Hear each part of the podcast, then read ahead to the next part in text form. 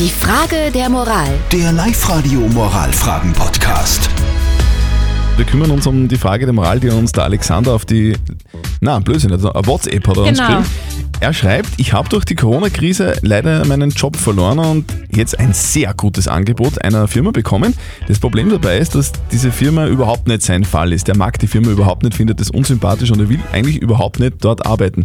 Jetzt ist die Frage, soll er das Angebot trotzdem an, annehmen, weil er eben, wie gesagt, arbeitslos ist und fast da, darauf angewiesen ist? Ihr habt uns auch bei WhatsApp reingeschrieben, der Andi hat geschrieben, also wenn es finanziell gar nicht mehr geht, dann den Job annehmen. Vielleicht stellt sich ja irgendwie heraus, dass die Firma gar nicht so unsympathisch ist, wie der Alexander annimmt. Und der Clemens hat geschrieben, nein, nicht annehmen mit zehn Rufzeichen. Ich habe mal in einer Firma gearbeitet, die mir gar nicht getaugt hat, hatte zur Folge, dass ich nicht gerne in die Arbeit gegangen bin und immer depressiver wurde. Macht das bitte auf gar keinen Fall. Also, wie kann man die Situation jetzt am besten angehen? Also, es geht um ein Jobangebot, das von einer Firma gekommen ist, die sehr unsympathisch ist. Und eigentlich will der Alexander dort gar nicht arbeiten. Soll er diesen Job trotzdem annehmen, weil er eben auf die Kohle angewiesen ist? Was sagt unser Moralexperte Lukas Kehlin von der katholischen Privatuni in Linz zu diesem Thema? In einem berühmten Beispiel der Ethikgeschichte von Bernard Williams wird die Frage gestellt, ob George, ein arbeitsloser Chemiker, den Job in einem Labor, das chemische Waffen herstellt, annehmen soll, um seine Familie zu ernähren, obwohl er ein großer Gegner chemischer Waffen ist. Er aber auch weiß, dass ansonsten ein skrupelloser Bewerber den Job bekommt.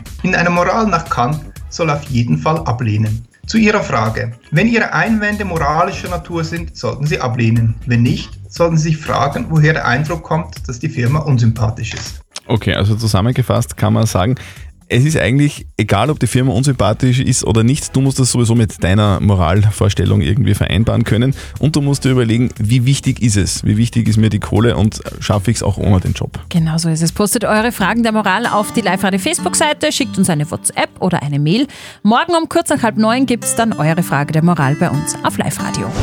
Die Frage der Moral. Der Live-Radio Moralfragen-Podcast.